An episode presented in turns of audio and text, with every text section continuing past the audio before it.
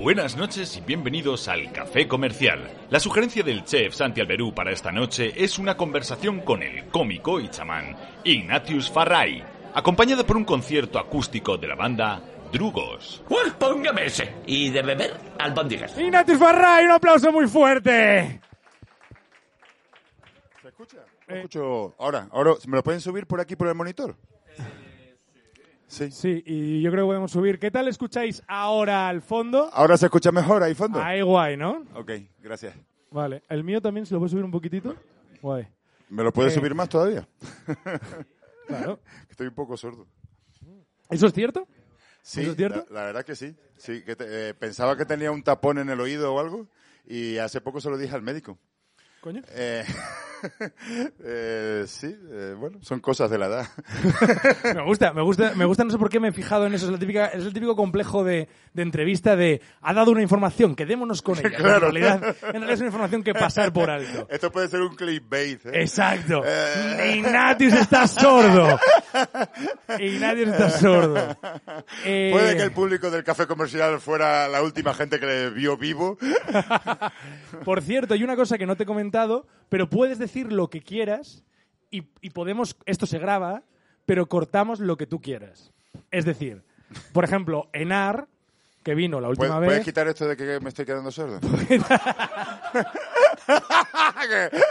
Joder, seguro que me dejan de contratar en muchos sitios. llegamos al final de la entrevista. Puedes quitarlo todo. Pues, En el hormiguero solo llevan a gente que escucha muy bien. Es que en mi casa se juntan las dos cosas. Me estoy quedando un poco sordo de verdad y no soy muy bueno escuchando. Me, me, me cuesta escuchar a la gente porque siempre estoy como pensando, cuando hicimos la serie del fin de la comedia, sí.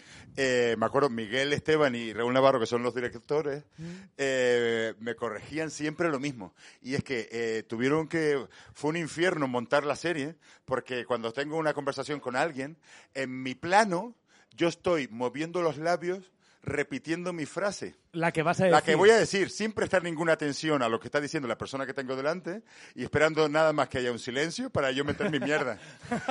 O sea, es, eh, complicidad totalmente... ¿Sabes, ¿Sabes otra cosa que he notado eh, viendo este día entrevistas tuyas? Y es que tienes eh, una mente, además de brillante, maravillosamente bien compartimentada. Exacto. Puedes...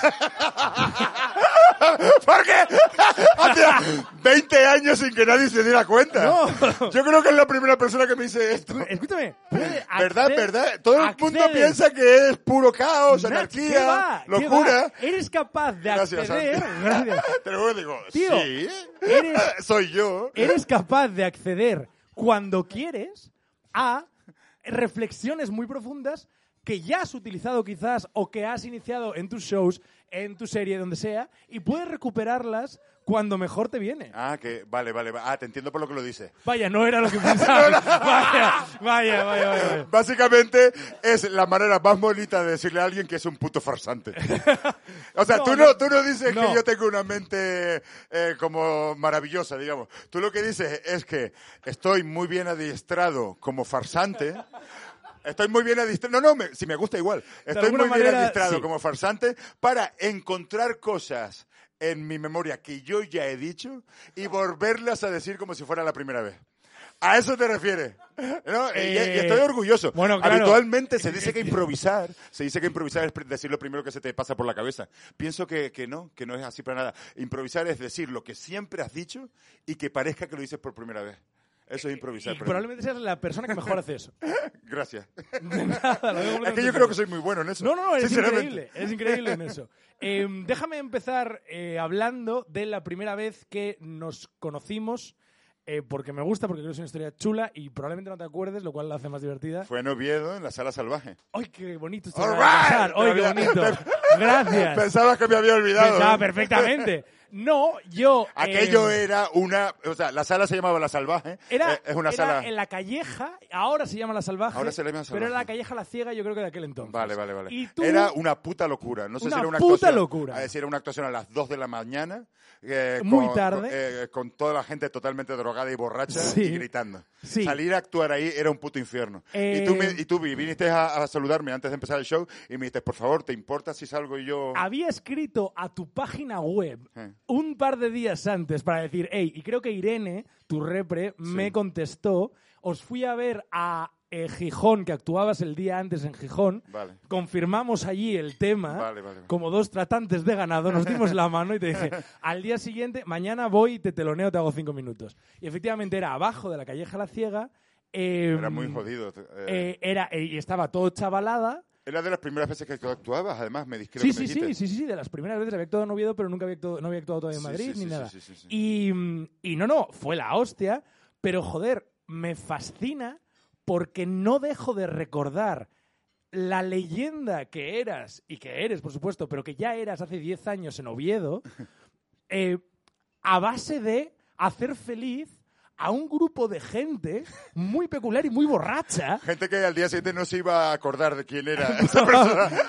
¿Quién me hizo feliz anoche? No me acuerdo. Pero en Oviedo había, había una, una, una mitología alrededor de verte por la noche. Joder. Pero estamos hablando de hace 10 Pero años, lo- ¿eh? Asturias siempre ha sido la, la mi Sí. kriptonita.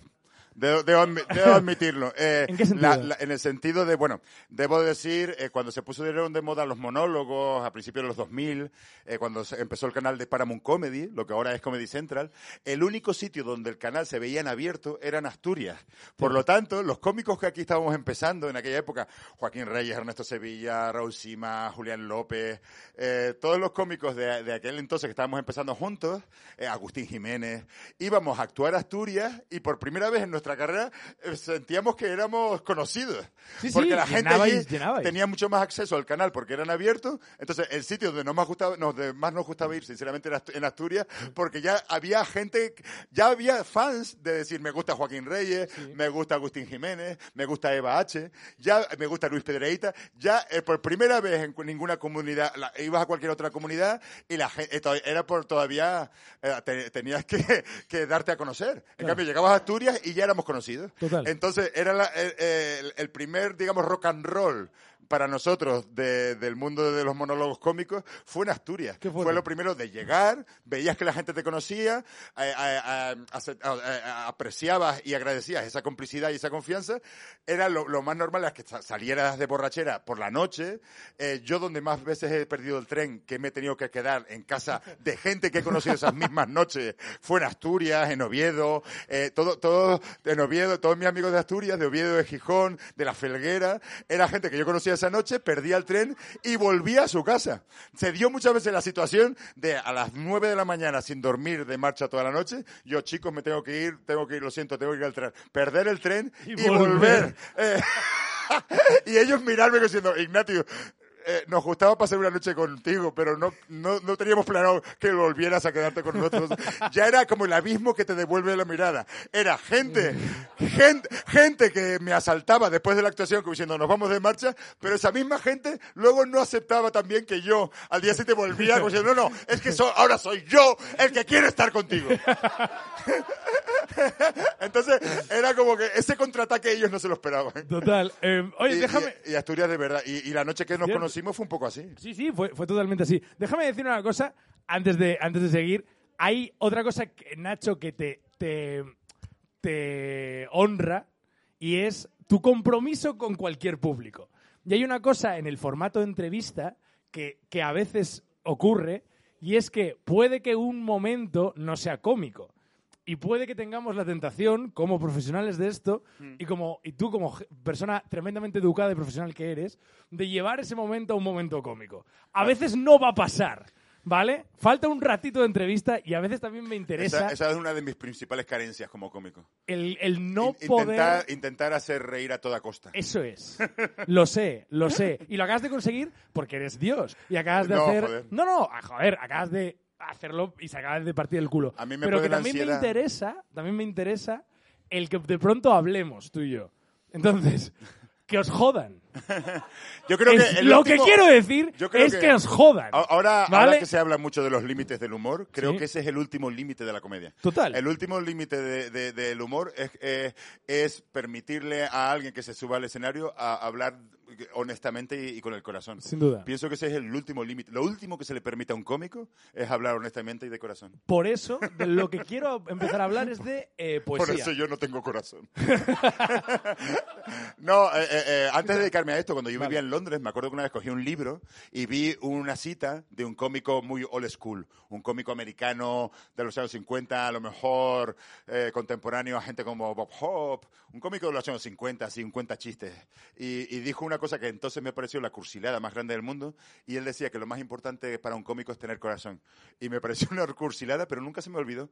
Y ahora, después de más de 20 años actuando, pienso que realmente no hay otra cosa.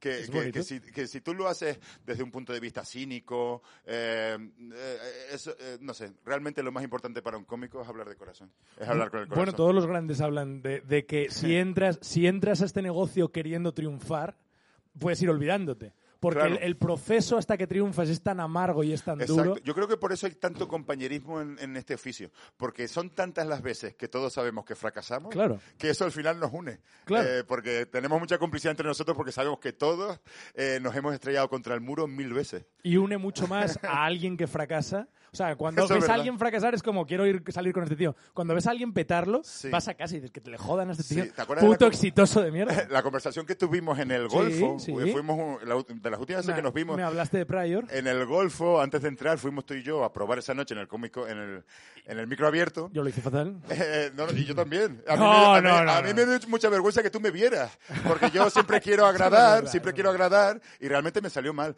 Pero me, me acordé luego de la conversación que habíamos tenido antes.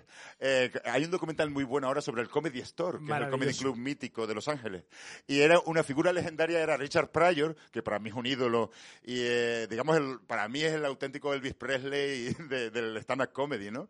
Porque es el primero que empezó a hablar desde un punto de vista íntimo, confesional, con cosas suyas personales, el primero que rompió esa barrera, y desde entonces hubo un antes y un después de Richard Total. Pryor. Entonces, todos los cómicos que llevan jóvenes en los años 80 al Comedy Store, todo el mundo tenía en la cabeza la figura mítica de Richard Pryor. Todos los cómicos jóvenes estaban deseando verle.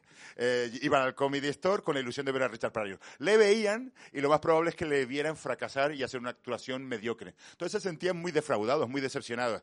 Y a otros cómicos le decían, joder, puta mierda, este era Richard Pryor. Para tanto, para, tanto era Richard Pryor. Y los cómicos más veteranos les decían, precisamente por eso. Dice, es el único cómico que no le tiene miedo a fracasar. Y, con lo famoso o, o- o con eh, la leyenda que ya puede ser y que era a mediados de los 80, no le importaba eh, fracasar y tocar fondo, eh, si era necesario, arriba de un escenario. Cuando otro cómico en su posición, lo que hubiera hecho hubiera sido atrincherarse detrás de un parapeto de confort o Sí, algo similar. material. Y Richard Pryor, lo más probable es que si le veía fuera una actuación de mierda. Total. Y no le tenía miedo al fracaso. Y era el, el- el único que, o, sea, o el que menos miedo al fracaso le tenía. Y luego decía Luis C.K., algo muy bonito, decía, cuando sucede un crimen, eh, cuando las cosas van muy mal, llega la policía y empieza a notar cosas, como diciendo, joder, un puto crimen, qué mierda ha pasado. Empiezas a reflexionar sobre lo que ha pasado, empiezas a apuntar cualquier puto detalle. Cuando todo va bien, nadie se acuerda. Todo va bien, todo de puta madre, nadie reflexiona sobre eso. Precisamente, Richard Pryor fracasaba para sacar conclusiones sobre ese fracaso. Para, para, para, bueno, sacar conclusiones Déjame- sobre por qué había tocado fondo y en el siguiente show te hacía una actuación legendaria. Pero después de haber fracasado. Déjame, ah, me, me encanta que hables de Pryor porque hay una cosa. Eh, yo tengo una teoría y me dices si estás de acuerdo conmigo o no, ¿vale? Hay una serie de cómicos eh, míticos, como Pryor, que después de una gran carrera eh, haciendo reír, digamos, de manera más canónica, de manera más establecida, llegaron a este punto que mencionas, más, retros- más introspectivo, en el que querer ser más honestos, ¿no? En el que querer decir, hablar de lo que les pasaba, hablar de sus adicciones, hablar de sus depresiones. ¿Crees? Yo tengo la teoría de que ahora la comedia está empezando al revés. A muchos cómicos les urge el ansia por hablar de sus depresiones y de sus rarezas sin haber dominado el hacer reír. ¿Crees que eso ocurre y crees que es contraproducente? Mm, No, la verdad es que no, no lo había enfocado yo de esa manera. O sea, eh, pensaré, pensaré en eso. Como que ahora intenta, no sé. Creo eh, que ahora eh, ¿A qué los- te refieres exactamente? Creo que ahora Por los todo la- el cómicos- movimiento woke, a lo mejor. Sí, creo que ahora los cómicos se han dado cuenta de que la, la, la risa te, te da trabajo, pero el drama te hace eterno. es verdad. Es decir, creo que el, el- el drama, el.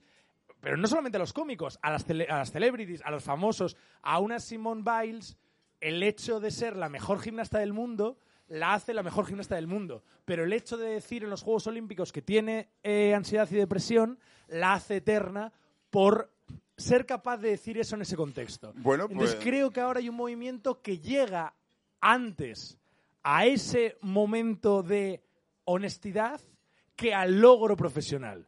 Y creo que eso es contraproducente. Mm, Ah, pues no lo veo contraproducente, sinceramente. No, no, por no, favor. no lo veo como algo contraproducente, lo veo como una, bueno, como una ambición. Entiendo que, entiendo que hay muchas maneras de, hay, hay, básicamente hay dos tipos de cómicos. Eh, el cómico que tiene una actuación y el cómico que tiene una misión. Me encanta. Total. Entiendo que tú estás describiendo a cómicos eh, que tienen una misión. Claro. Pues yo, yo en ese sentido lo, lo veo, lo veo bonito en el sentido de que es ambicioso. De que es ambicioso. eh, Richard Pryor, una de las frases, por volver a comentar cosas de él, una frase del, que él tenía era, di la verdad y la, y la risa tarde o temprano llegará, como- colateralmente. Por eso te digo, te decía antes que yo, una de las carencias que reconozco que yo tengo y que ojalá pueda corregir alguna vez, siendo un poco más valiente o teniendo un poco más de coraje, que no lo tengo, sinceramente, en cuanto puedo me refugio detrás de la risa. Eh, eh, eh, eh, eh, eh, entiendo que hay que hablar con honestidad y de corazón. Y que, y que es cuando tú te muestras así de vulnerable y te expones de esa manera, la risa, la risa llega de una manera muy natural. De una manera muy natural. Eh, simplemente es como, a veces lo he dicho, es como, eh, las risas son las olas del mar que llegan a la playa.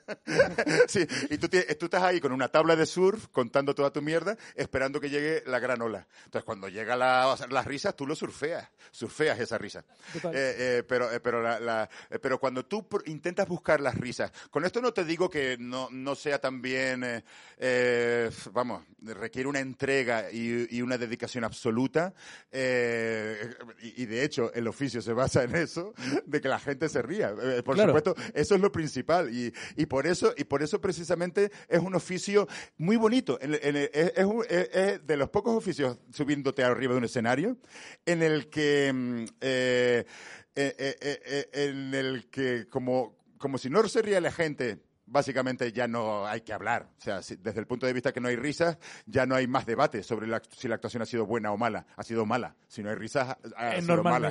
Eh, eh, en ese sentido, eh, Pero es- pero eh, es la- es un, es un oficio que está tan eh, en conexión o en complicidad con el público que por eso nunca nos podemos tirar los pedos más altos que el culo. Nunca nos podemos creer más importantes de lo, nunca nos podemos creer más importantes de lo que somos, porque ustedes nos tienen atados con una cuerda muy corta. Entonces, básicamente, la risa que aquí pueda surgir es gracias al margen de complicidad y de confianza que ustedes nos otorgan. Y mientras nosotros no metamos la pata demasiado, eso puede funcionar. Eso puede funcionar en el contexto del aquí y ahora, gracias a la complicidad que ustedes depositan en nuestras manos. Por eso estamos, somos, somos, somos reyes, porque nos venimos aquí arriba y ustedes nos dan un poder, nos otorgan ese poder para nosotros aquí administrarlo, y somos esclavos. Somos esclavos porque estamos atados por una cuerda muy corta que ustedes llevan de la mano. En, podríamos- en ese sentido, es un oficio muy bonito porque no te permite nunca ser- creerte más importante de lo que eres. Dicho esto, es, es bonito eh, querer volar alto como cómico. Au- Aunque se te acaben quemando las alas, aunque se te acaben quemando las alas, pero alguien que aspira a, a intentar hablar de corazón ciertas cosas muy íntimas, yo siempre voy a estar en su equipo. O sea, yo siempre voy a, voy a, voy a, voy a, eh, eh, voy- eh, le, le voy a apreciar como cómico a alguien que tiene esa ambición. Me encanta. Eh, eh, Evidentemente. Sin olvidar, gusta- no, sin- sin- no, no, me, me gusta, me gusta. Eh, es- me, me gusta a, a veces con esto, como ponerme del lado del enemigo, pero, pero est- estoy completamente de acuerdo contigo. Em, eh, quiero hablar de otro tema contigo. ¿Por qué te gusta la poesía? Por eso, por volar alto como cómico. No, me encanta. La poesía eh, tiene una cosa muy, muy parecida a la comedia y es que se basa en la síntesis. Eh, em, Esto a mí también es otra cosa, me falta por controlar. yo, yo la teoría me la sé, ¿vale? la teoría me la sé. Eh, di- digamos que la, la poesía se basa en síntesis y la, y, la, y la comedia también. La comedia es síntesis. Por eso, por eso es muy bonito, por eso es muy bonito. Una, una vez escuché a Arturo Pérez Reverte refer- Perfecto, perfecto. Que- Preparen, preparen, preparen, preparen 20 la, minutos. preparen la tijera de- 20. No, de- puedes para, decir... para cortar ahora lo que voy a No, decir. sería la primera vez que No, fue- cortas algo que dices de Él, Pérez él- él se refería a la, a los, a la, yo, a lo, Reverte, a lo perdón, mejor estoy confundido. un segundo, Pérez Reverte desayuna aquí, ¿no? Pe- Manu, Pérez Reverte no viene a desayunar aquí de vez en cuando. ¿Ves? Ok, pues mira, ¿Por qué, estamos- por qué no ha venido, ¿Por qué no ha venido Pérez Reverte? No lo habéis publicitado muy bien, si no habría venido encantado.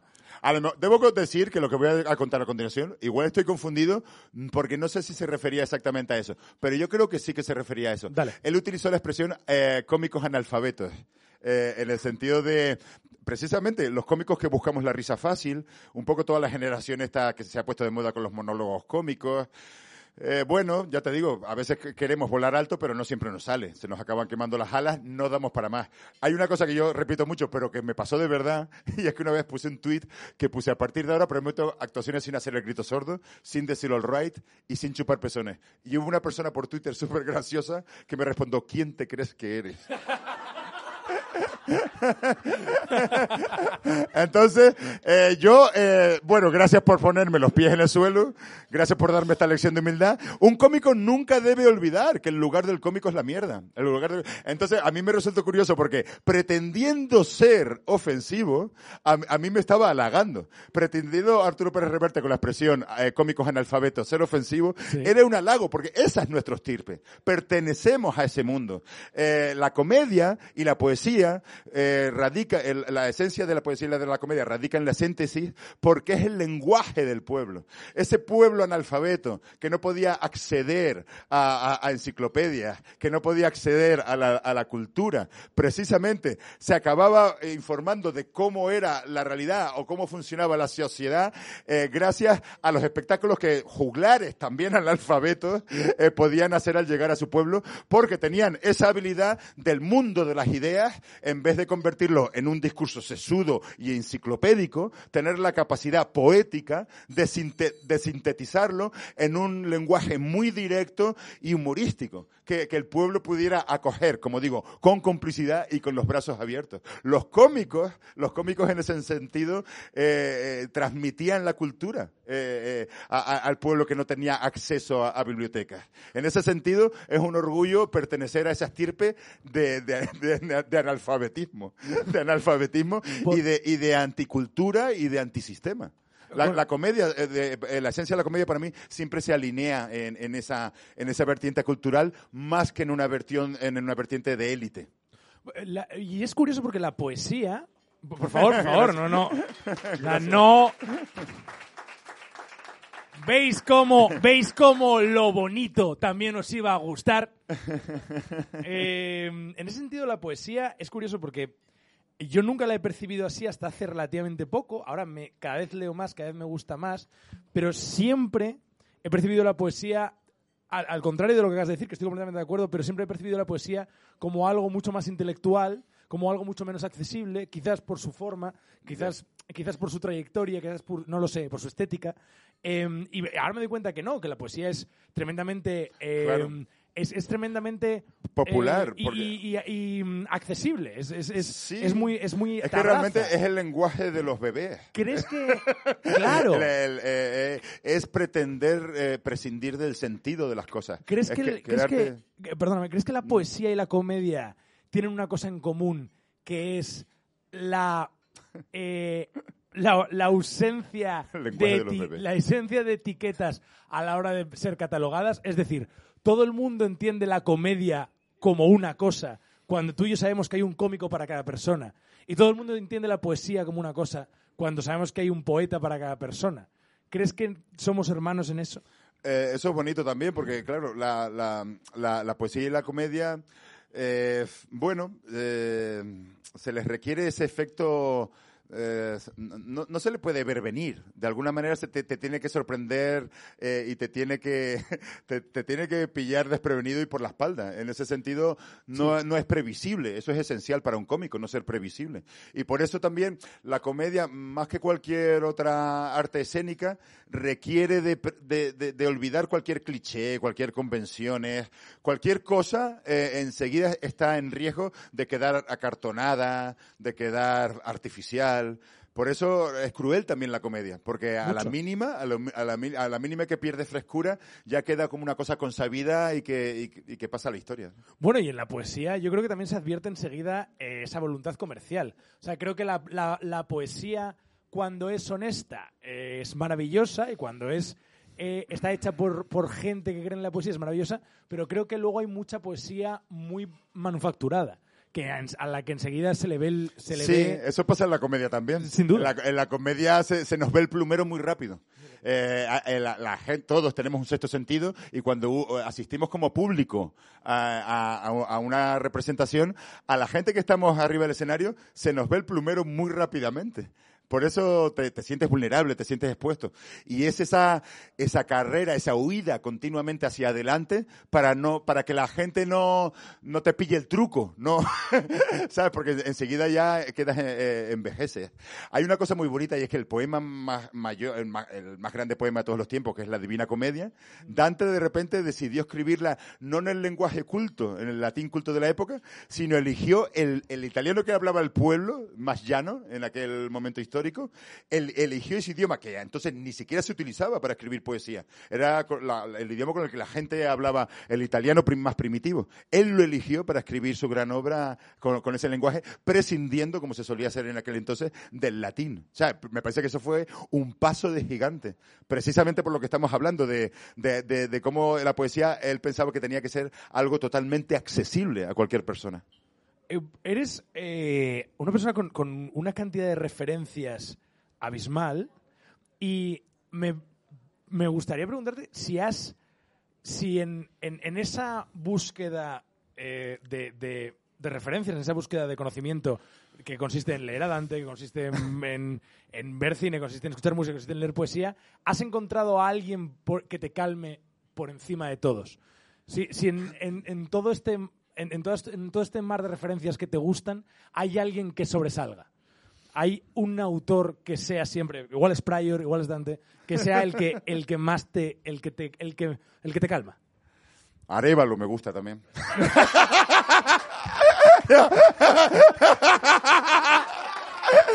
Estaba, A la mí- llevabas, la a llevabas mí- viendo ah. venir, la llevabas que me viendo lo- me venir. lo estabas poniendo en desde bandeja. el momento dijiste. Cuanto "Nah, más- cuanto más nah, estaba cebando, Nah, nah, vale, gracias, Yo Nacho. tenía- gracias, tenía- Nacho. He venido aquí. Tenía la respuesta. Arevalo desde hace cinco minutos.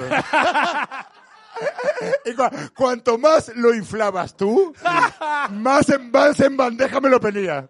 Porque tú lo ponías cada vez más sublime, más alto. Y yo, no, no, Arevalo, Arevalo, Arevalo. En cuanto se calle, digo Arevalo. Gracias, gracias por esta lección de humildad. No, no, no, no. Gracias por. No, no, no. ya Pues mira, está, eh, mira, ah, voy a decir algo para compensar muy presuntuoso. No, pero me ha encantado. Gracias. Ortega y Gasset, Ortega y Gasset en su libro Meditaciones del Quijote, decía una frase que tampoco se me olvidará nunca, que para él definió lo que es la comedia. Eh, comedia es, la- eh, además, es como una fórmula prácticamente matemática. La comedia es la distancia que hay entre lo sublime y lo absurdo. Y es precisamente lo que acaba de suceder ahora. Cuanto más distancia, es Sancho Panza y el Quijote. Oye, Cuan- me encanta. cua- cuanto más diferencia haya entre lo sublime y lo absurdo, cuanto más grande sea esa caída, más grande será el efecto me cómico. hostia, me es una fórmula Así- matemática. La comedia es la diferencia. Pero además es lo que Entre lo sublime y Te lo lo he visto, te lo he visto. Te lo he visto. Has hecho un gesto, un gesto con los ojos. Has hecho una cosa que has dicho, he dicho, ¿qué va a pasar aquí? Cuando yo Eh, dije- ¿A dónde, me, dónde está la trampa? No, pero hemos, hemos hecho un dúo cómico No, muchas perfecto ahora. Sí, sí, sí, sí, Porque cua- cuanto más sublime tú estabas apuntando Eres- eh, tu flecha, más fácil me lo estabas poniendo. Eres muy Yo, generoso. de hecho, de hecho digo, a ver si se me ocurre otro cómico peor que Arevalo.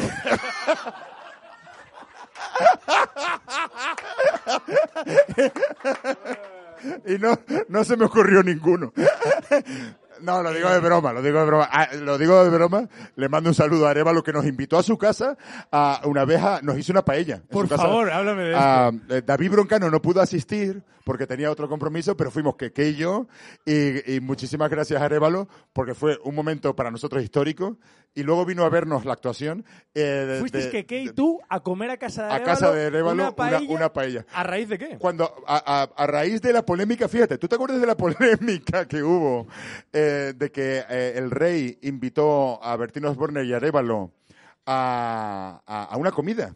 Esto fue hace unos cuantos años. No me acuerdo de esto. Y de repente, de repente, en esa comida que estaban eh, Arevalo y Bertino Osborne con el rey, Arevalo, como era un momento guay para él, sacó una foto, a- eh, a- al minuto esa foto estaba en Twitter.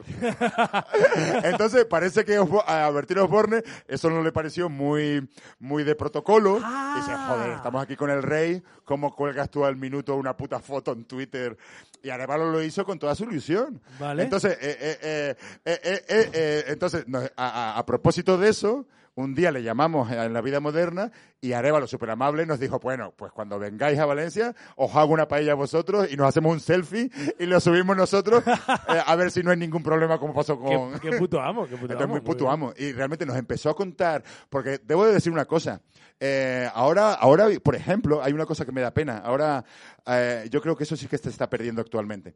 Ese- como tú decías, por la cultura, bueno, las nuevas, eh, no sé, la cultura actual de compartimentar todo y de que cada cosa tiene que tener su identidad, una cultura identitaria, eso por supuesto tiene muchas cosas buenas, pero también están pasando otras cosas que a lo mejor mm, nos están quitando algo. Por ejemplo, me refiero, la, la, conciencia de clase, la conciencia de, de, de, pertenecer a un oficio, por ejemplo.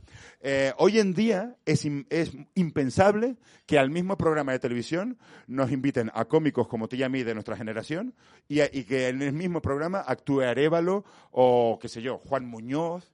Eh, cómicos eh, que ahora se consideran de otro estilo y son de otro Total. estilo pero solo por eso ya parece que somos incompatibles ya parece que unos tienen que ir a un sitio del entretenimiento y nosotros a otro sitio del entretenimiento yo me acuerdo en los 90 eh, yo era súper fan de Familia y Cansado y yo me acuerdo en Telecinco había un programa como Tutti Frutti y allí actuaban Faimino y Cansado y allí actuaba Pepe da Rosa eh, contando un chiste eh, que acababa de venir de, ¿sabes? Total, total, sí, sí, sí. Eh. Entonces, eh, había más conciencia de que eh, eh, todos, no- eh, eh, había más cosas que nos unían de las que nos separaban. Entonces, todos éramos cómicos, por supuesto que cualquier cómico podía actuar en el mismo programa dedicándonos a ese oficio. Y hoy en día eso, eh, quizás por la cultura identitaria, se ha perdido. Como te digo, por supuesto que la cultura identitaria tiene muchas cosas buenas. Es muy bonito que, que- que todas las personas se puedan identificar con, con lo que son y, y reclamar esa libertad, pero, pero al mismo tiempo no hay que darle la espalda a, a gente con la que compartimos muchísimas cosas y como dicen los ingleses, at the end of the day, hay más cosas que nos unen que las que nos separan. Y, y está pasando eso en la comedia. Y en ese sentido, pienso que, que sí que es una pérdida. Completamente de acuerdo. Y yo creo que esto, eh, de nuevo, es mi teoría, si no estás de acuerdo, eh, sería lo lógico. Esto eh, es una voluntad de compartimentar cada vez más, es decir, de cada vez llevarnos a nuestro terreno a lo que nos dedicamos. Es decir, yo no hago lo mismo que hace este señor, yo hago mi cosa. Yo no hago lo mismo que hace esta tía, yo hago mi cosa. Yo no hago lo mismo que yo hago mi cosa. Sí. Y eso, lo que tú dices, nos perjudica, porque al final mm, ya deja de haber un gremio, deja de haber justo la- lo que dices, la sensación, sensación de, de oficio Sí. se, se escapa. Por También creo que ocurre un poco, no sé si, si estarás de acuerdo, porque llevamos como muchos años de un tipo de comedia y de un perfil de cómico, por ser, alt- por ser claro, eh, blanco, heterosexual, cisgénero, hombre, etcétera, que eh, ha tenido quizás mucho que decir durante un determinado momento y ahora en vez de integrarle en una reconversión, preferimos dejarlo a un ladito. No estás de acuerdo. Bueno, no te entiendo muy bien, pero eh, dejar a un lado... de- Gracias, gracias. Perdón. Eh, ¿Te refieres a dejar a un lado a los No, y además cómicos? ha parecido, ha parecido que, que- que ha parecido que he dicho que no hay cómicos blancos heterosexuales en ningún lado. Yo creo que somos en los más- todos lados. Y cuando tú y yo somos precisamente eso. Claro, claro. No, Es no. que te estaba entendiendo eso, digo, digo, Eh, cómicos blancos heterosexuales, yo creo que todavía quedamos unos cuantos. Sí, es verdad. Es verdad, es verdad. Es verdad, es verdad, es verdad, es verdad.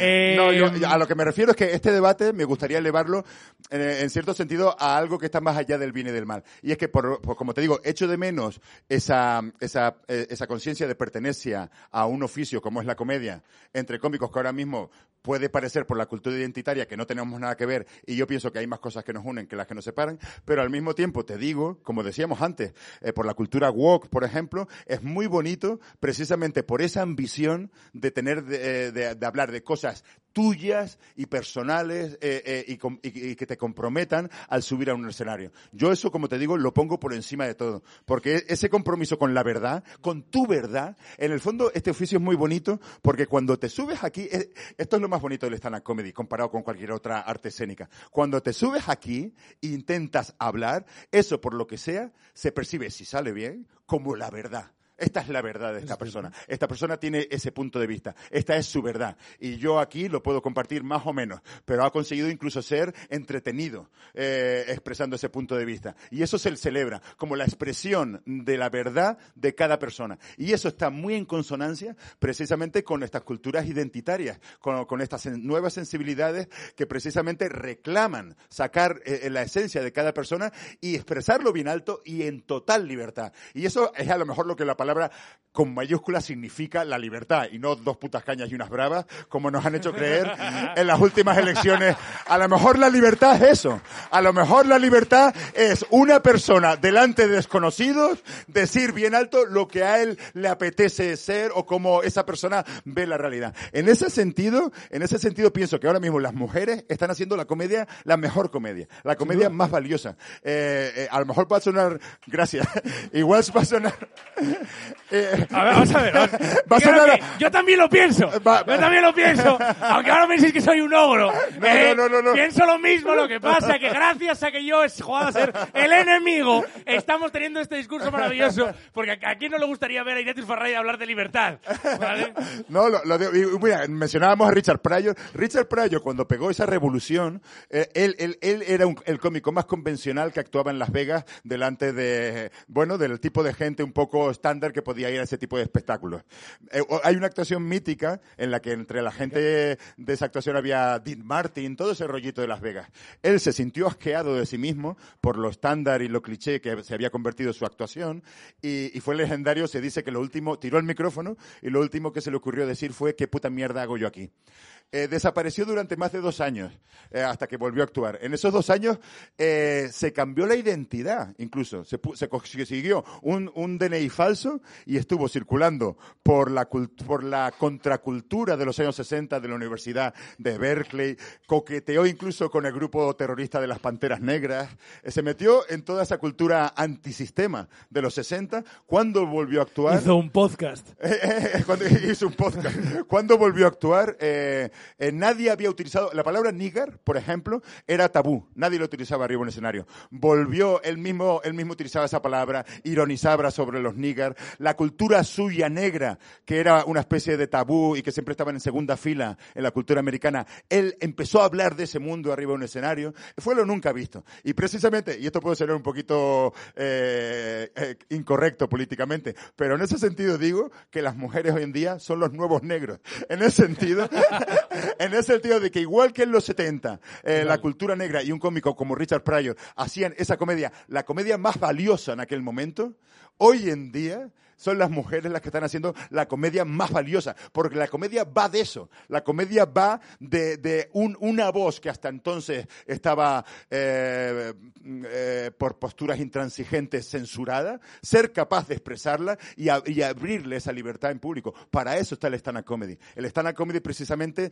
es bonito el oficio porque da voz a todos los grupos históricos que en un momento dado se sienten de, de esa manera. En, en ese, en ese sentido, en ese sentido puede sonar mal, pero para mí las mujeres son los nuevos negros en el sentido de que en el momento histórico en el que estamos son las mujeres las que tienen más que nadie eh, eh, el micrófono en la mano para gritar esa, esa libertad, para expresar esa libertad. En ese sentido están haciendo la mejor comedia. Eh, eh, no, ah, no. Eh, ¿no te han ofrecido nunca meterte en política? O sea, te lo digo completamente en serio. O sea, eh, esta, toda esta gente te votaría como alcalde de esta ciudad ahora mismo. Bueno, no podría porque, claro, no eres... No eres o sea, bueno, Sí, no, ahora, si, si Tony Cantó puede hacer su mierda, tú puedes hacer la tuya, ¿no? O sea, si, si, ¿no? Si, si Tony Cantó tiene una movida, bueno, eh, que, que, que, bonito escucharte. Déjame, déjame, no, tampoco quiero liarte mucho más, eh, vamos a ir acabando. Em, hay otra cosa que me gustaría hablar contigo, de nuevo es otra cosa que, eh, gracias, em, en la que yo voy a parecer gilipollas, pero estoy dispuesto a ello. Em, me interesa mucho hablar contigo de forma en el stand-up con relación al contenido. ¿Por qué?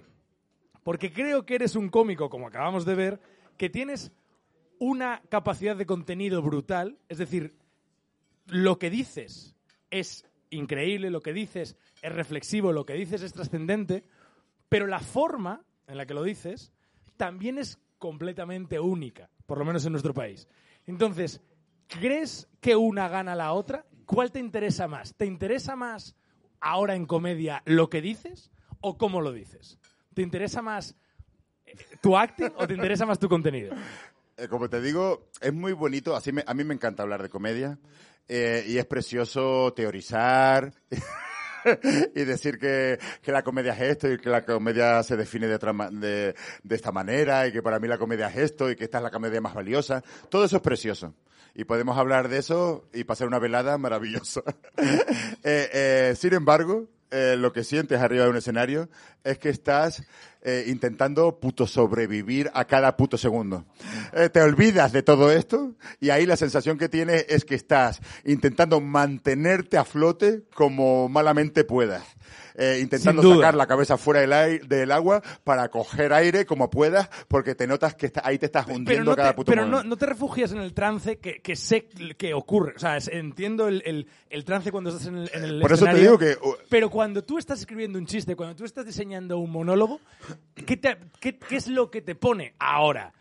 ¿Contar algo o contarlo de una manera determinada? Mm, Sinceramente, es que no, de verdad. Sobrevivir. Eh, eh, yo no me siento a premeditar esas cosas.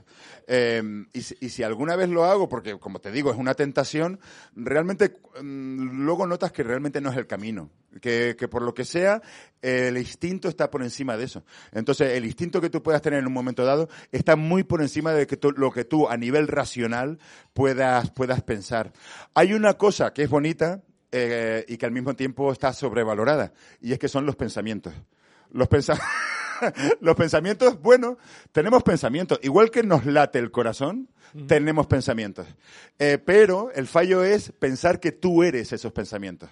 Eh, ahora que, por ejemplo, estamos viviendo una Eso época política, me explico, ahora que estamos viviendo una época eh, digamos, intransigente, en la que mucha gente ideológicamente va muy al límite, en el que la izquierda y la, y la derecha parece que se están dando la espalda entre ellas. Eh, se dice que, que los momentos históricos más eh, de, guerra y de podredumbre y de miseria coincidieron con épocas irracionales de la humanidad. Y estoy to- en total desacuerdo con eso. Eh, pienso que coincidieron con épocas en, en las que la gente intentaba tener razón a cualquier precio. No, no con épocas irracionales. O sea, la, la gente cuando intenta tener razón a cualquier precio, ahí es lo peligroso. Eh, cuando intentan poner los pensamientos por encima de cualquier cosa, ahí está el peligro. Yo tengo pensamientos igual que todos, igual que a todos nos late el corazón. Es una función biológica. Eh, simplemente sucede. Eh, eh, el error está en creer que somos esos pensamientos. Entonces, cuando te identificas con esos pensamientos, ahí empiezan las posturas intransigentes, ahí empiezan las ideologías radicales, ahí empieza el peligro de, ese tipo de, pensamientos sociales. Entonces, en ese sentido, yo creo que eh, cuanto menos pienses las cosas, sobre todo arriba de un escenario, casi es mejor. Date cuenta que si el cien pies se parase a pensar que tiene cien pies, igual no daba un puto paso. en ese sentido digo que si estás arriba de un escenario, tú te lo puedes haber pasado muy bien haciéndote un pajote en tu casa con estas pajas mentales pensando que la comedia es esto y lo otro. Pero arriba del escenario, sinceramente no creo que te dé mucho tiempo a reflexionar. Vale, completamente de acuerdo. Eh, chicos, si tenéis alguna pregunta eh, para Ignatius, ahora es el momento. Eh, sí. Eh, mi amigo baloncestista de aquí. Un aplauso para él, primera persona que pregunta. Gracias. ¿Cómo era? Eh, es que me acuerdo de Javi, pero no me acuerdo de... Oscar, perdóname, Oscar. Oscar, di la pregunta y yo la vuelvo a decir al micro para que se oiga en el podcast. Vale, la, pre- la primera pregunta es, ¿cómo gestionas tu trabajo? Me la trasladas. No, eso solamente no, para que se escuche en la grabación. No es que, no es que tenga el ego enorme. Esta que persona, también, esta persona disfuncional en primera No. fila. A ver, es que es, ¿Alguien puede- es alguien- gallego, entonces, eh, vamos a traducirle. Eh, ha dicho que cómo... te- No, a ver, la primera pregunta era, si no me equivoco, eh, ¿cómo gestionas tu trabajo en solitario frente a tu trabajo en grupo en la vida moderna? Y la segunda, en la vida moderna, ¿cuál es la dinámica de trabajo? Si vais por libre, si hay algún tipo de asamblea, si hay algún tipo de jerarquía. Bueno, como te dije al principio de la entrevista, una carencia mía absoluta es la de escuchar. Entonces, yo no soy bueno escuchando. Entonces, yo cuando actúo solo me siento muy cómodo. Porque solo tengo, que Claro. solo tengo que escuchar a esas voces que hay dentro de mi cabeza. Entonces, para mí, estos ocho años de la vida moderna han sido un ejercicio continuo de aprender a escuchar. Eh, y en ese sentido, para mí es muy bonito. eh, no lo hemos premeditado demasiado tampoco. Y es bonito como de una manera espontánea. Yo creo que eh, lo bonito, lo mejor que tiene la vida moderna es ver que los tres, siendo muy distintos el uno del otro, hemos acabado compaginando muy bien de alguna forma. Hemos hecho muy buen equipo, hemos hecho muy buena amistad entre los tres y de una manera eh, espontánea, sin, sin forzarlo. Sinceramente, David y Keke ya se conocían entre ellos y yo simplemente de coincidir con ellos y de saludarnos, pero cuando empezamos a hacerlo era como si la amistad entre los tres eh, partiera de cero. Y es bonito como de una manera natural cada uno fue eh, desocupando, ¿no? O, o, eh, desempeñando su, su, su rol y, y interactuando con los demás. En ese sentido, a mí me gusta pensar a- en un- que, que es similar a, lo- a cómo funciona el jazz. El, el jazz eh, a, a mí me gusta mucho y muchas veces lo tomo como una inspiración para, para la comedia. El, eh, hay una frase que una vez leí que definía el jazz como la tensión que hay entre, mm, eh, eh, eh, entre tu libertad y tu responsabilidad. Tú quieres ser libre hasta eh, sus últimas consecuencias, pero tienes a gente al lado, eh, bueno, tienes a público enfrente, en ese sentido tienes que ser responsable. Tú tienes que tener en cuenta eso. En ese sentido tienes que aprender a escuchar, tienes que aprender a, a- a saber cuándo es tu momento, a desempeñar tu papel en consonancia con los demás. En ese sentido el jazz es un, es un arte, es, la esencia de la democracia.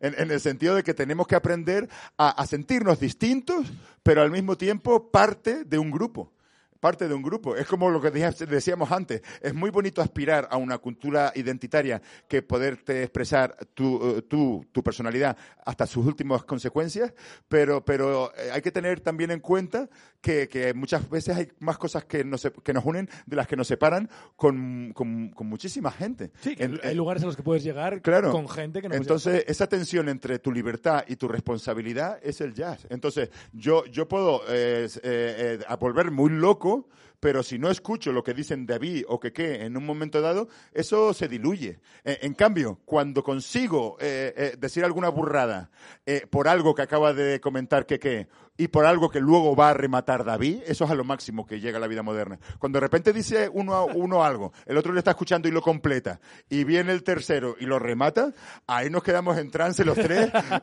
¿Qué acaba de pasar? Exacto, y sabemos que eso es a lo máximo que podemos aspirar. En ese sentido, como que es una especie de monstruo de tres cabezas. Tienes la sensación de que has hecho grupo con una gente y que al mismo tiempo te sientes distinto de ellos. Es muy bonita esa sensación. Bueno, ¿hay alguna otra pregunta? Tenemos tiempo para una más. Eh, cuenta. La pregunta. Vale, vuelvo a repetir la pregunta solamente para que se escuche. Eh, ha preguntado, ha habido dos etapas en la vida moderna, claramente, una más libre, otra más seguida de escaleta. ¿En cuál te sientes más cómodo? Y ¿vais a volver a mm, hacer secciones o solamente va a ser sudapollismo? Han sido tus términos, no los míos. ¿Te refieres a que es más libre últimamente y que antes era más con escaleta? Bueno, ha habido, ha habido, ha habido como un, poco, un poco de montaña rusa, un poco hemos vuelto. La escaleta es un ancla que tienes ahí, pero, pero a veces, bueno, a, a veces simplemente te, te apetece que, eso no quede tan claro, que quede más diluido y, hacer un poquito algo más caótico. Pero es verdad que nosotros mismos a veces hemos dicho, hostia, nos conviene volver otra vez a la caleta. Igual este monstruo se nos ha ido de las manos. Entonces, en el fondo es esa tensión, la tensión que hay entre tu libertad y tu responsabilidad.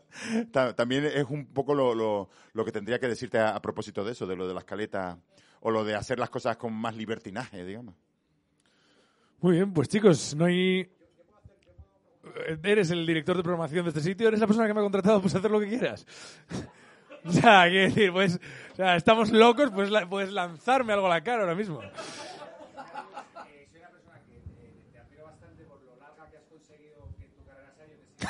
A ver, estaría... me ha- no, es que ha dicho... por favor. A ver, a ver, acaba de Esto es decir... precioso. Acaba de decir Rafa, Me ha- de programación del Café Comercial, acaba de decir, te admiro por lo larga que has conseguido que sea tu Te carrera. admiro por lo larga que has conseguido que sea tu carrera. Nadie, Rafa. No me Ra- admiras como cómico, como superviviente. Vale, le ha preguntado, Rafa, cuál es tu motivación, de la forma más cruda posible La- en la que se puede hacer esta pregunta. Es una pregunta súper importante. ¿De por qué? La pregunta, la pregunta es ¿por qué? Pues de verdad, ¿eh? que es una pregunta bastante esencial. Eh, de alguna manera, de alguna manera te acabas enganchando a esa, a esa mezcla de miedo y de euforia. Eh, es una mezcla de miedo y de euforia que cualquier persona que quiera llevar mejor vida, eh, enseguida eh, intenta dejarlo atrás eso. Eh, por eso los cómicos más legendarios, como antes te decía, de Richard Pryor, eh, luego toda la generación como Robin Williams, Eddie Murphy, Steve Martin, toda la generación legendaria de los cómicos de los 70 en Estados Unidos, acabaron, en cuanto pudieron, acabaron dejando esta mierda. Porque, ¿sabes por qué? Porque es una mierda. y acabaron dedicándose al cine. Muchos de ellos llegaron a ser pr- básicamente estrellas de cine. Pues todos ellos, al final de sus días, se arrepintieron y a escondidas iban al puto bar del- de la ciudad donde encontraban sin anunciarse para todavía saborear unas pocas migajas de aquel miedo y de aquella euforia que les había tenido enganchados eh, hace muchísimos años. Todo, todo el mundo eh, que, que consiguió ser una estrella de cine y ganar mucho dinero se arrepintió de haber dejado lo otro que al final de sus días comprendió que, que era su última esencia y que era lo que le había hecho ser lo que decíamos antes, eh, eh, tener eh, eh, ese conocimiento de uno mismo y de sentir dónde radica tu propio ser y tu verdadera libertad. Que en el fondo es muy triste que nos sintamos solo nosotros mismos cuando estamos arriba de un escenario. Es triste estar enganchado a ese miedo y a esa euforia. Pero si te das cuenta, siendo triste, tienes que admitir en algún momento de tu vida de que no tienes otra opción. En, en ese sentido, mm, ahora que se habla tanto de los límites de la comedia, precisamente agradezco que haya límites de la comedia. Y precisamente los límites de la comedia son esos, darte cuenta de que cuando pasa el tiempo, luego te das cuenta de que no tenías muchas alternativas tampoco. Eh, eh, eh, Nietzsche definía al artista como el que es capaz de bailar encadenado. Entonces se trata de eso, de estar arriba de un escenario, como dije antes, sintiéndote encadenado a la cuerda que ustedes nos tienen atados muy en corto, sintiéndote que esos son tus límites y sintiendo la euforia y el miedo que, que esa circunstancia te pueda dar arriba de un escenario. Y te acabas dando cuenta en el momento de tu vida de que tú eres así. Entonces, aunque quieras rehuir de eso y lo hagas y consigas ser una estrella, como le pasó a toda esa generación de cómicos legendarios, como te digo, acabarás arrepintiéndote. Y saber que, que en el fondo eh, viniste aquí a, a- a- a estar en la puta mierda. Señores, señores, Ignacio Farray. En Ni de beber albóndigas. Para todos ustedes. Muchas gracias, tío. Gracias. Gracias de verdad. Un aplauso fuerte a este señor. Y ahora, en cinco minutos... Muchas gracias. Te, te dejo que vuelvas a la mesa, ahora, ahora nos vemos. Y ahora viene la actuación musical de Drugos, que son unos chavales muy jóvenes y tienen que acostar pronto, porque le estamos... Es, es que es verdad que son muy jóvenes. Vale, cinco minutos y vienen Drugos. Gracias, chicos. ¡Uh! Dios mío, qué rápido han pasado esos cinco minutos, ¿verdad? ¡Wow! Eh, bueno, antes de nada quiero dar las gracias al Café Comercial por dejarnos hacer esto aquí. Eh, muchas gracias a vosotros por venir. Eh, os puedo decir ya quién va a ser el siguiente. Bien, Javois. ¿Vale? Ha habido un par de os, como en plan de no pensábamos que pudiese mantener esto tres meses. Pues aquí está la cosa. Eh, si queréis reservar, lo dicho, a partir de la semana que viene pondremos el teléfono y todo en nuestras redes. Estaría de puta madre que siguieseis a y de beber albóndigas en Instagram y en Twitter. Sería genial, sería increíble. Y ahora vamos con la banda invitada de esta noche, que son, de verdad, son un grupo que me vuelve loco. Son un grupo que me encanta, son de Asturias y parece que por eso como que, que- hay un nepotismo aquí de alguna manera, pero no, sencillamente me flipan. Ellos son drugos y nada, un aplauso muy fuerte para ellos, disfrutadlo por favor.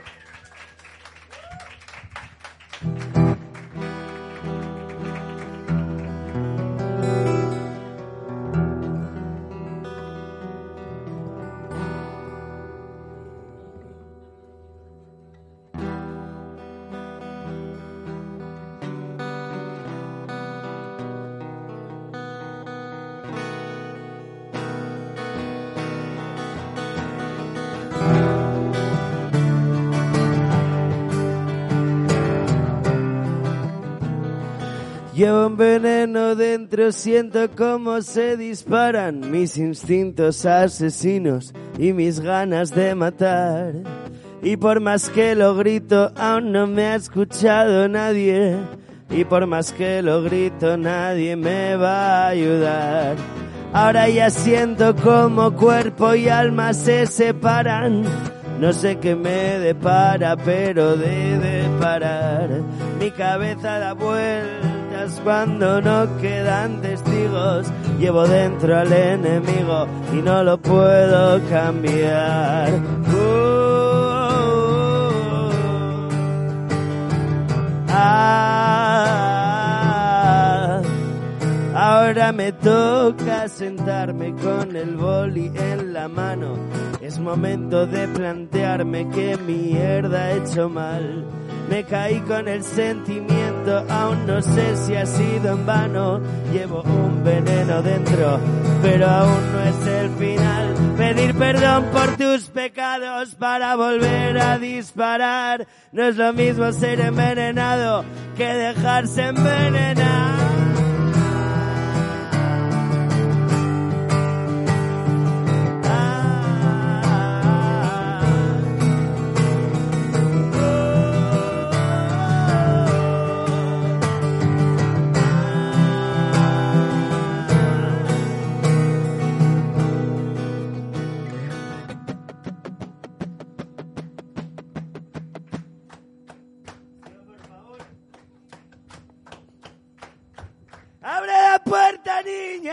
Que el día va a comenzar.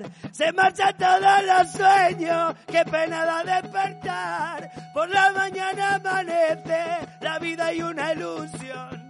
Recuerdo que se retuercen muy dentro del corazón.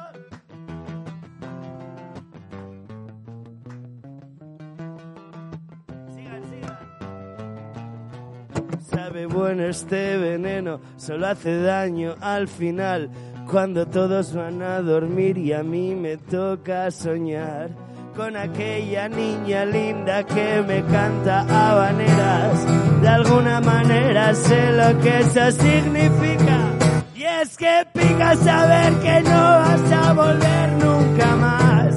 Miro atrás y pienso cuánto falta para llegar. Enciendo un cigarro, beso al barro y me agarro a la cadera de una ramera que se llama soledad. Llevo un veneno dentro, mis pulmones están ardiendo, solo vivo del recuerdo. Llevo veneno dentro, mis palabras se las lleva el viento. Llevo tu veneno dentro. Llevo tu veneno dentro. Llevo tu veneno dentro.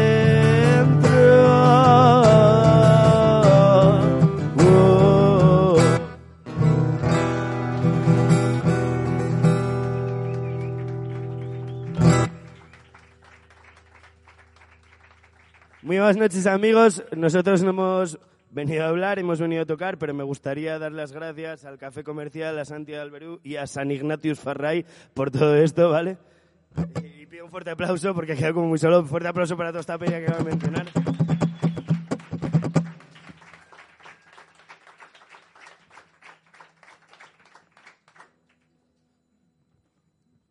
Nosotros somos drugos, bueno, la mitad de drugos y... O sea, somos cuatro, estamos dos. Creo que las matemáticas las lleváis guay. Vale, voy a haceros cantar un poco, pero es easy peasy, ¿vale?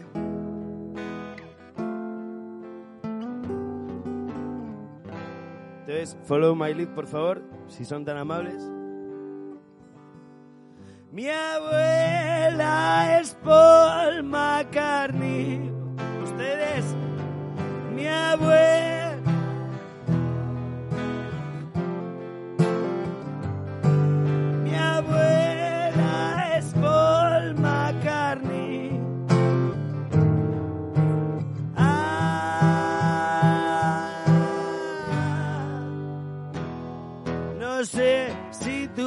Padre es alcohólico.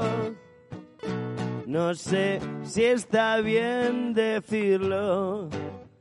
Pero peor sería no admitirlo. Tu padre es alcohólico. Mi abuela es Paul McCartney. Mi abuela me va a desheredar.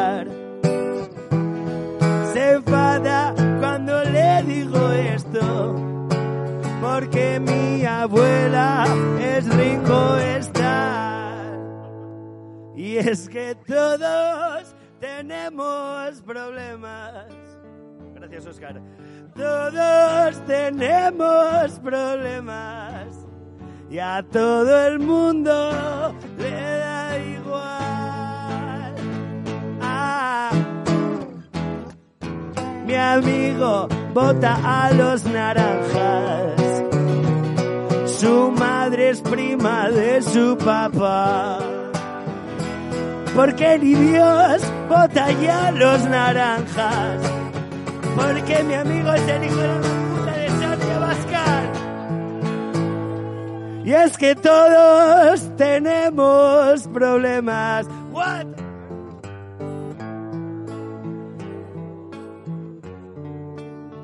Y a todo el mundo Y a todo el mundo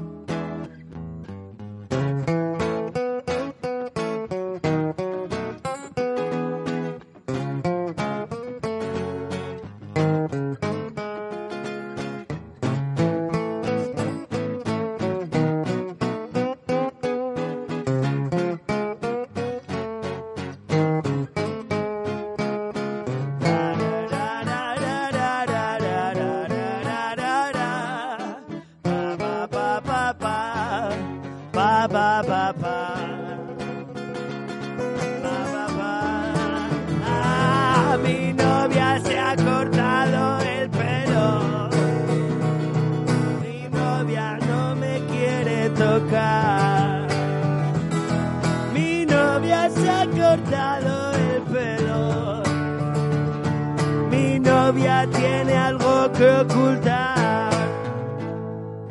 Y es que todos tenemos problemas que...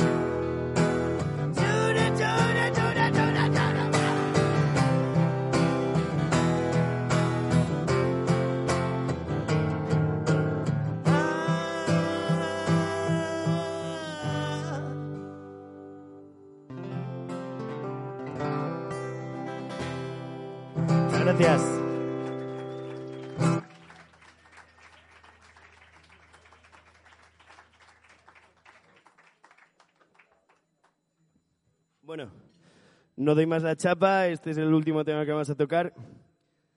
Si alguno de ustedes le ha gustado lo que ha escuchado, vamos a tocar el día 23 de octubre en la sala Siroco.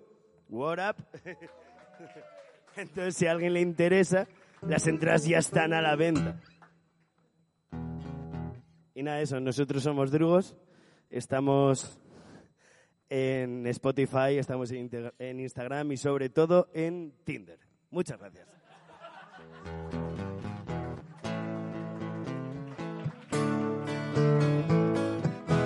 Esto se llama Puntos Cardinales.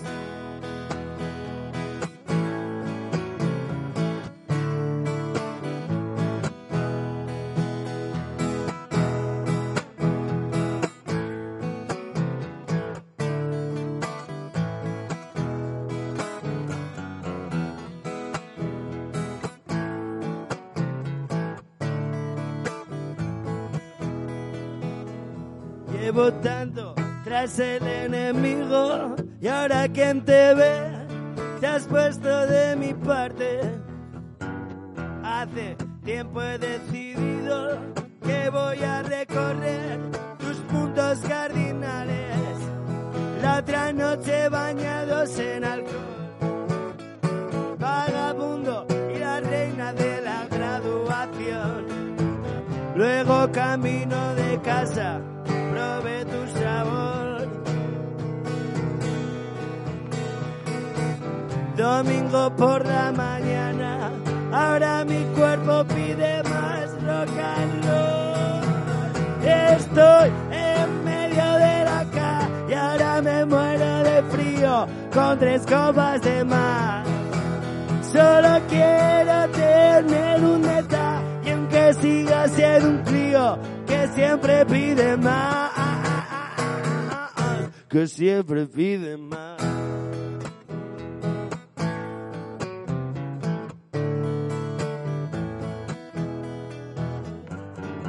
Quédate una noche más, no digas nada, tú solo ven como si no estuvieran los demás. En la manga guardas un as con el que me usarás para hacer lo que quieras. Dame fuego, dame de beber. Estoy tan sediento y voy a enloquecer. Estoy tan enfermo, solo tú me puedes entender. Átame a tu cama, hazme ver las estrellas, agárrame del cuello otra vez. Estoy en medio de la calle y ahora me muero de frío con tres copas de más. Solo quiero tener un detalle y aunque siga siendo un crío que siempre pide más.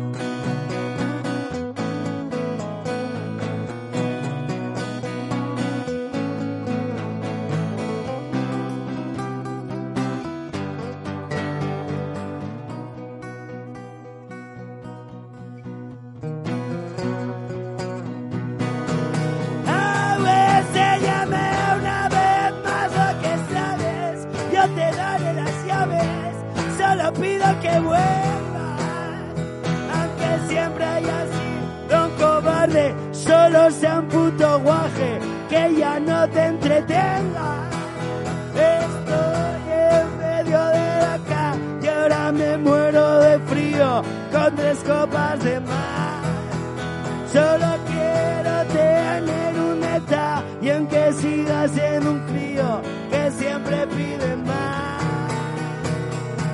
que siempre pide más.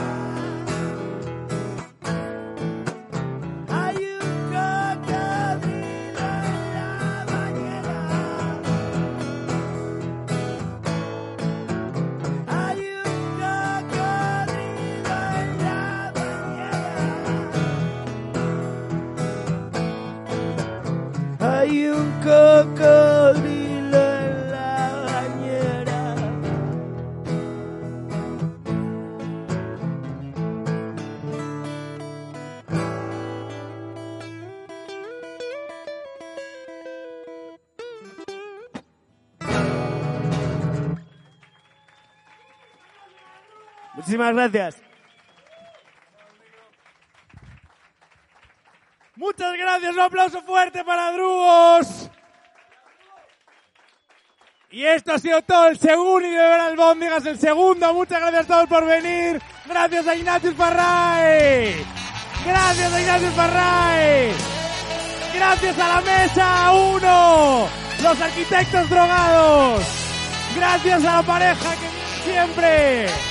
Gracias amigos y compañeros de piso. Gracias a las chicas que tienen una amiga que estaba en el baño. Eh, gracias a la chica que, se dedica a digital. ¡Ué! Eh, gracias a Rodrigo, mi ex jefe. Eh, y sus amigos. Esto ha sido todo. El mes que viene volvemos el 16 de octubre con Manuel Javois, que es todo lo contrario de Ignatius, pero de alguna manera encaja en mi cabeza. Eh, me habéis hecho muy feliz. Gracias, chicos. Estoy muy feliz.